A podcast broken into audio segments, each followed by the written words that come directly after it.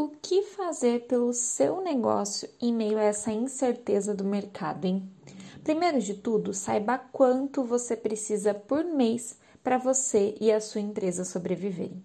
Pegue papel e caneta e liste o que você gasta por mês, de contas fixas e variáveis, e veja o que é possível ser eliminado, reduzido ou substituído. Tudo com muita cautela e cuidado, viu, para conseguir pagar os fornecedores e fazer o dinheiro continuar movimentando a economia da região. Depois, olhe para suas receitas. Como você fará dinheiro nos próximos meses? Será pelo delivery, vendas online, novos produtos? Observe também como essas receitas irão entrar no seu orçamento. Será todo mês, de forma esporádica? Você vende e recebe agora ou no futuro? Ter clareza do que você tem para pagar, para receber e o seu custo mínimo mensal ajuda você a pensar em estratégias e possibilidades mais realistas para a sobrevivência do seu negócio.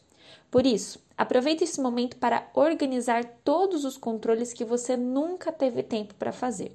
E lembre-se, o foco precisa estar no que podemos fazer e não no que não podemos.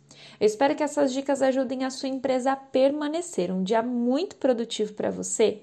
Fique em casa e eu te espero na próxima quarta aqui na Ativa.